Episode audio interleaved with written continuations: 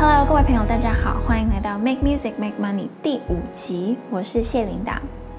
在这一集呢，我想要先不讨论赚钱这件事情，而我们先退一步来看看艺术在一个时局动荡的时候呢，它到底是一个什么样的角色？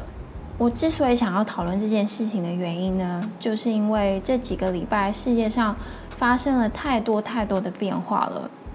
我虽然不是一个新闻的频道，但是我们都是生活在这个地球上的世界公民。这些国际新闻呢，不断的在社交媒体或者是电视新闻上，呃，传播到我们的耳里，然后围绕在我们的身边。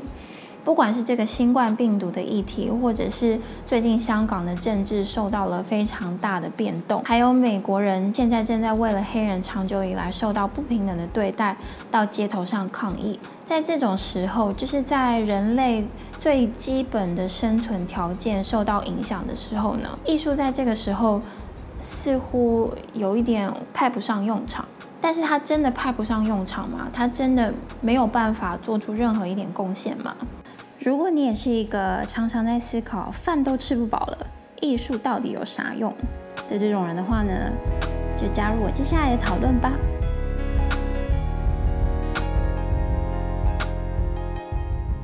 上个礼拜五呢，我到了台北的国家音乐厅，参加疫情过后呃第一场公开售票的音乐会。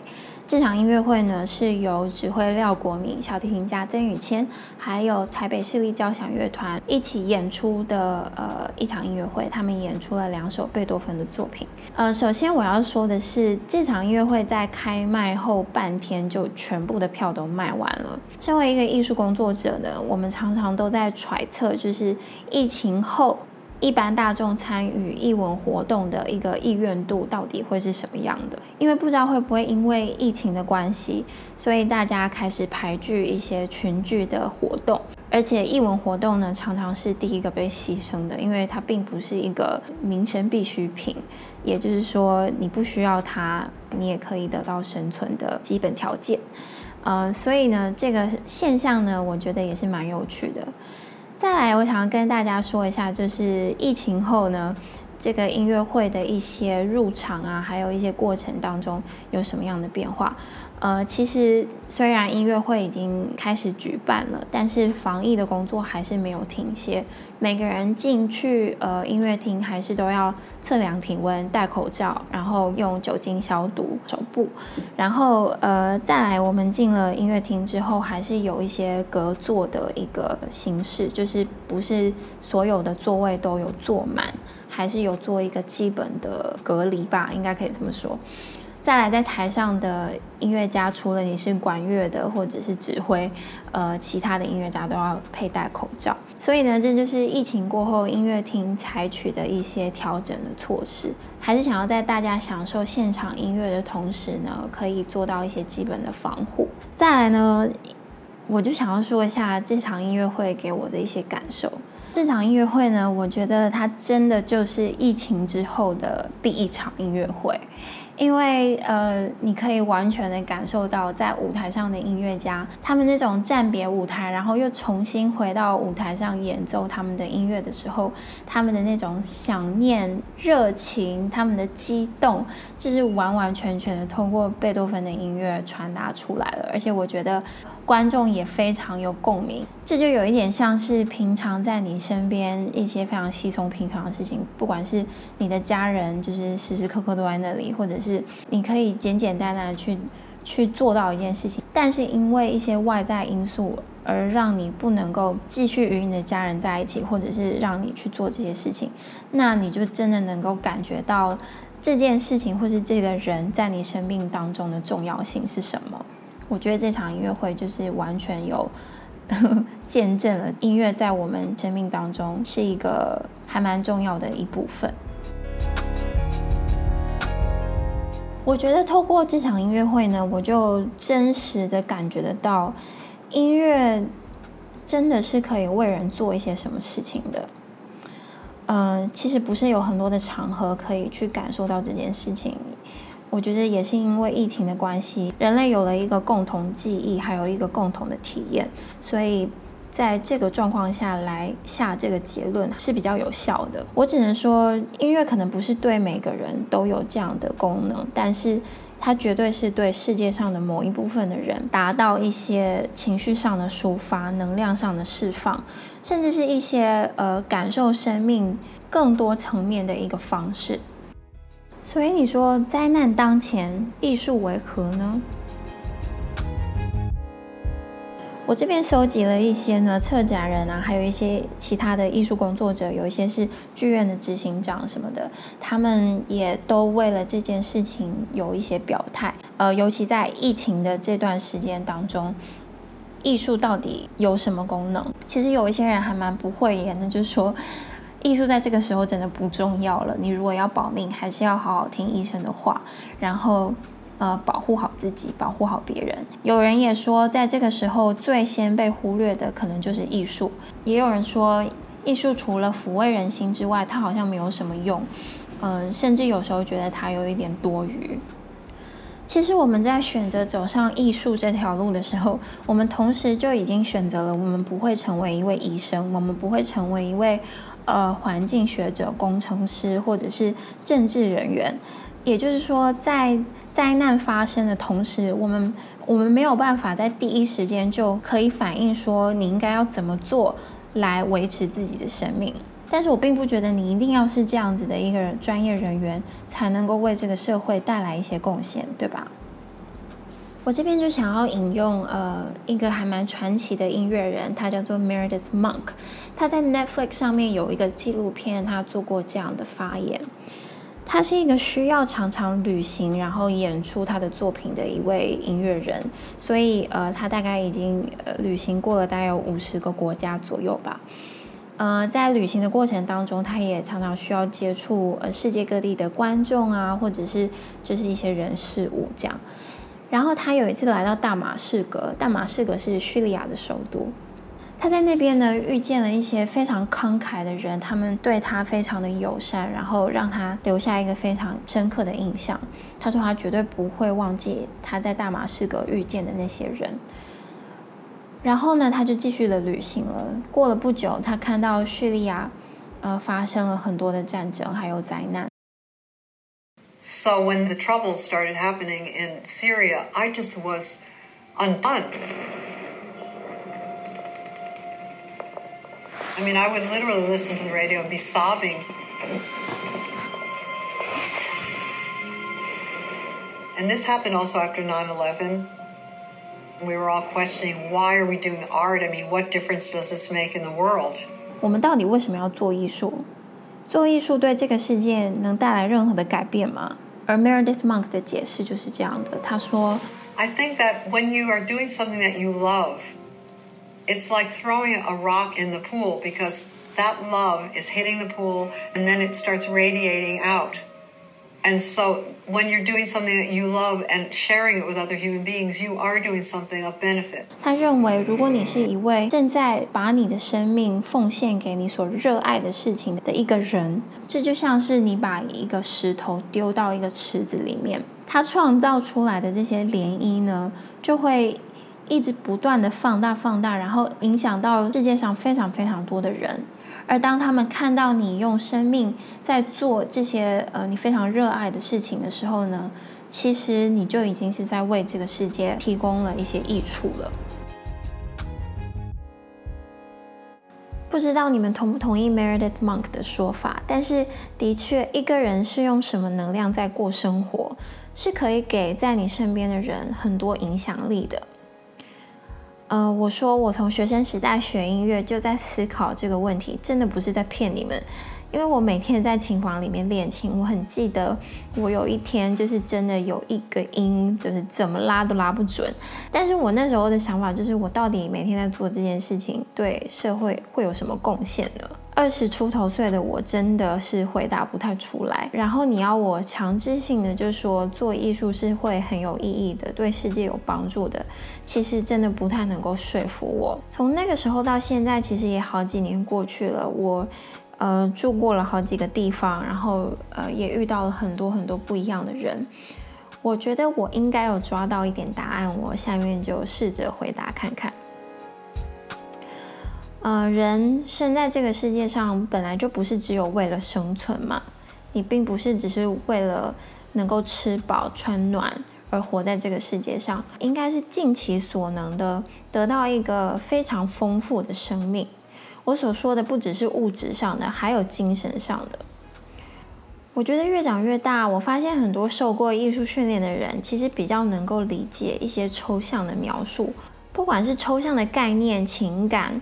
抽象的美学表达，当我理解到呢，用一个抽象的手法也能够表达出一个非常具体的感受，甚至是超越文字的范畴的时候呢，我就突然理解了艺术能拿来运用的是超越所有有形物质能够做到的，就是 you have so much to play with, so much。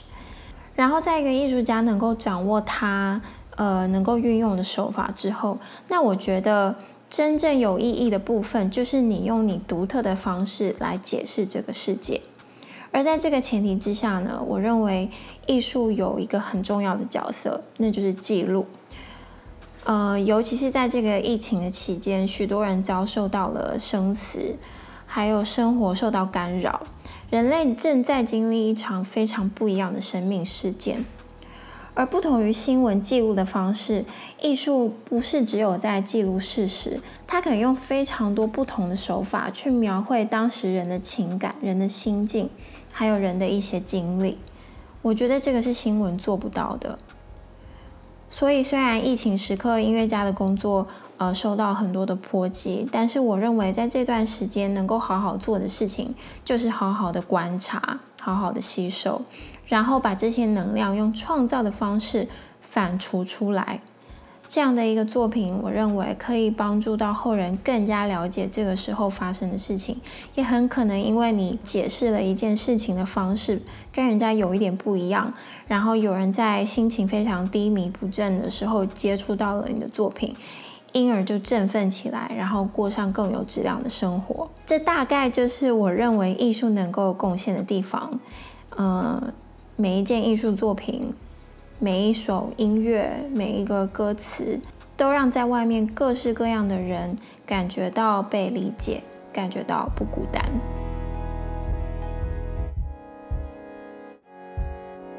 好啦，这个就是一个非常难回答的问题。然后，以上是我一些比较粗浅的回应。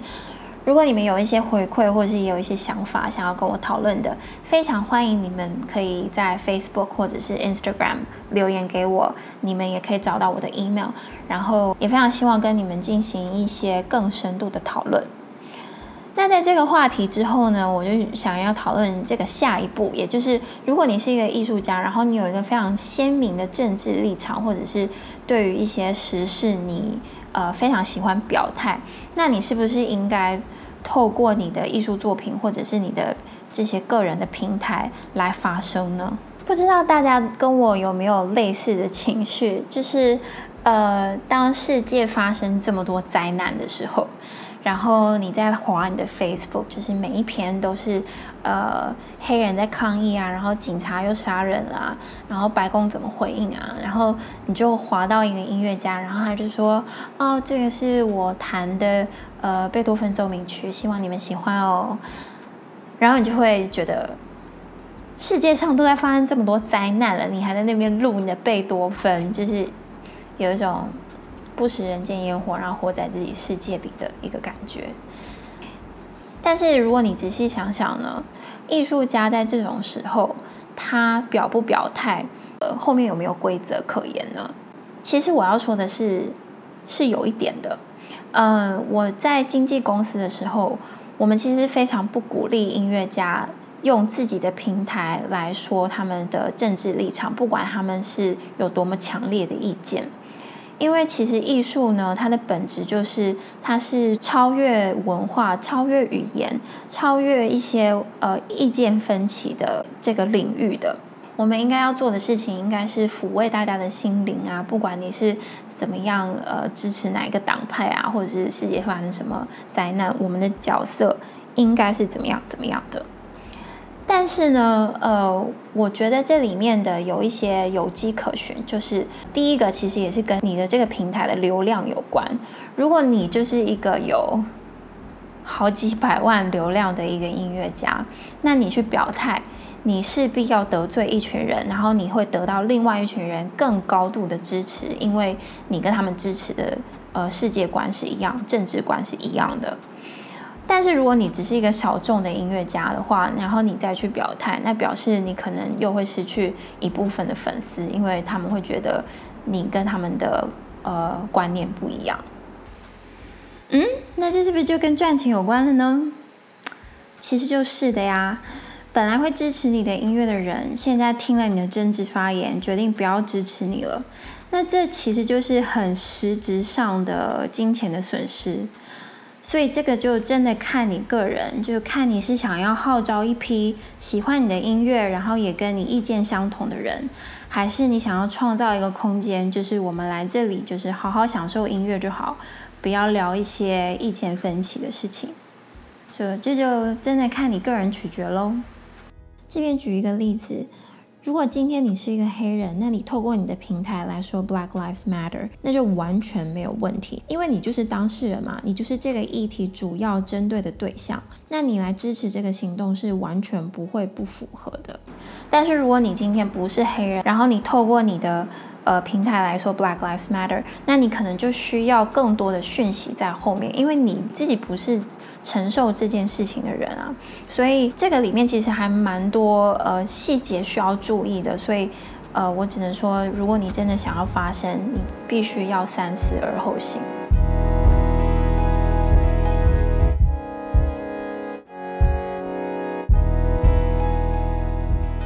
其实世界上也不乏就是用自己的艺术还有平台来对政治表态的艺术家，一些比较有名的可能就是巴伦波因啊，然后我最近比较熟悉的就是帕尔曼，小提琴家帕尔曼呢，在二零一六年，呃，North Carolina 北卡罗来纳州很难念，他们那时候通过了一个 House Bill，就是所谓的厕所条款。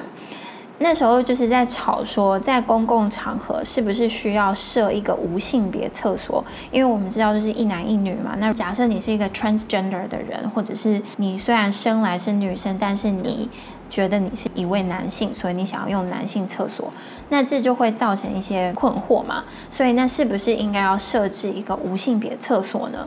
在二零一六年的时候呢，North Carolina 的政府就是。呃，决定不要有这个 transgender 的厕所，所以这就恼怒了很多这种呃性别平权的支持者。那时候帕尔曼呢就用行动来反对这件事情。那时候他本来是应该要到北卡去演出的，但是因为这个条款没有通过，所以他就说他要在节目单里面写一个他对这个事件的看法。但是由于这个音乐厅呢，它是一个无党派的机构嘛，它每一年还要接受政府很多的补助金，所以以剧场的角度来说，他们是不方便发这个声明的。也就是这个原因之下呢，帕尔曼觉得那他不想要去，他要用行动来支持这个 LGBTQ 的平等权利。大家都知道帕尔曼是一个小儿麻痹患者，他。呃，常年都需要坐着轮椅呃行动，所以他上台演出呢，也都是要坐着轮椅上台。所以他的点呢，就是 LGBTQ 像他一样，同样都是 minority。那如果今天他们对这个 minority 的群体做出一个非常不友善的决策，那其实等同于是对他也做出了一个不平等的决策。所以这就回到我刚刚说的，就是如果你要为一个政治立场表态的话，你必须要先思考一下你自己是一个什么样的身份，你必须要对这这种发言非常的敏感。再来呢，其实艺术跟政治真的可以不用混为一谈，你可以用一个比较个人的方式去说，这是你的看法，这是你的感觉，但是你可以不用也用你的艺术来成为你表态的一个媒介。呃，我其实是不太喜欢艺术家完全不表态的，但是我比较喜欢看到的，呃，艺术家表态的方式，可能就是在这个时间里面有很多人遭受到这样的经验，遭受到这样子的苦难，然后我希望怎么样用我的艺术来帮助他们，就是用一个比较正面的方式，而不要去批评，不要去呃给太多的个人的意见。呃，如果你要给个人的意见，可以用另外的平台，但是你自己的艺术家的平台，就可能要小心一点。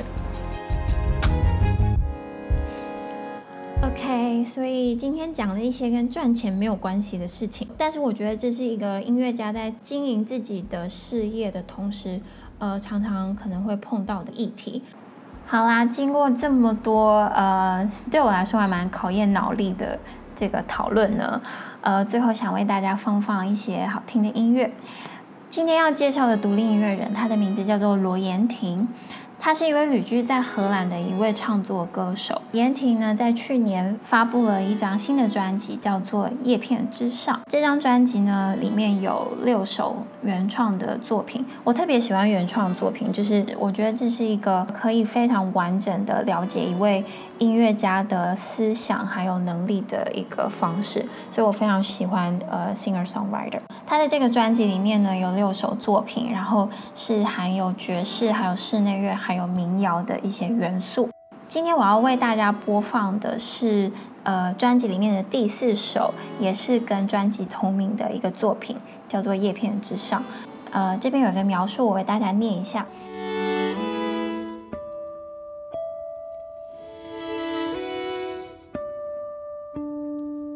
屏气凝神的等待那仪式般的昙花绽放，太轻不好。太重也不行，如吉他的泛音和提琴的细吐，温柔的呵护被美丽凝结的午夜。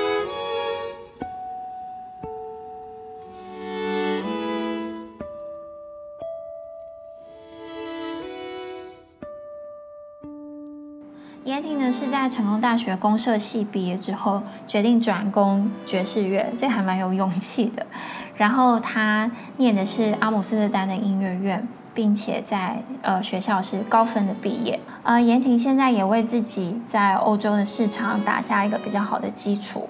我自己听了妍婷的作品呢，我觉得她的编曲是真的非常有趣，而且我觉得她是一个非常有想法的呃音乐人。如果你看了他的呃 music video，你就知道他的艺术创作是真的还蛮值得玩味的。呃，所以大家如果喜欢他的作品，也不要忘了去订阅他的 YouTube 频道。我相信他也有 Facebook，也有 Instagram。我会把他的连接呢放在呃就是各大平台，你们都可以找得到。嗯、然后也在节目的最后，请大家到 Apple Podcast 上面订阅及分享。如果有时间的话呢，也非常希望你们帮我留下一个好评。OK，那这礼拜就先这样喽，我们下一集再见，拜拜。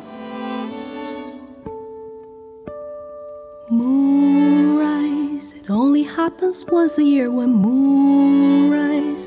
Keep yourself wide awake for tonight. Hold your breath and dive into your sober dream. It takes only one glance, enough to save the beauty, just one glance. Witness the miracle of twilight made a brief moment of eternity. Reflect on your eyes. Here comes the silver whale.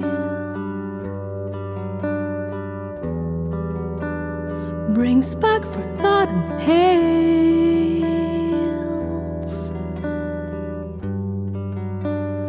Along the path of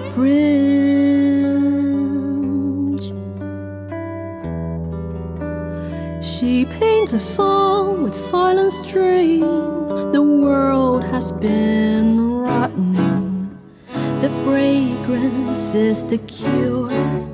The fireworks are frozen. The flower whispers the spell to the fairy dew. Moonrise,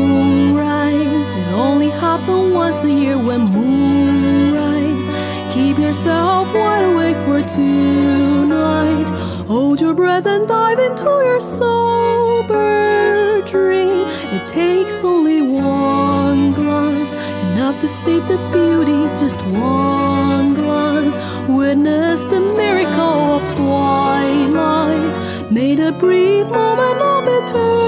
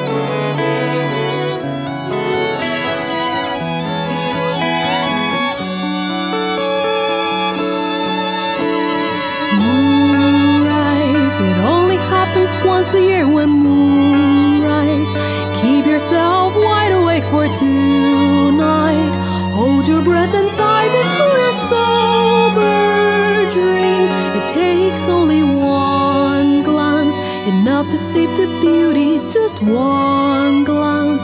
Witness the miracle of twilight. Made a brief moment of eternity. Reflect on your eyes. Here comes the silver wave.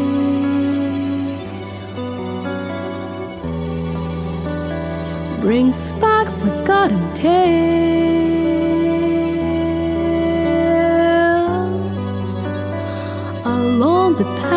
fringe. She paints a song with silent string. The world has been rotten. The fragrance is the cure.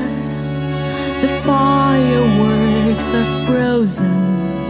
The flower whispers the spell to the fairy.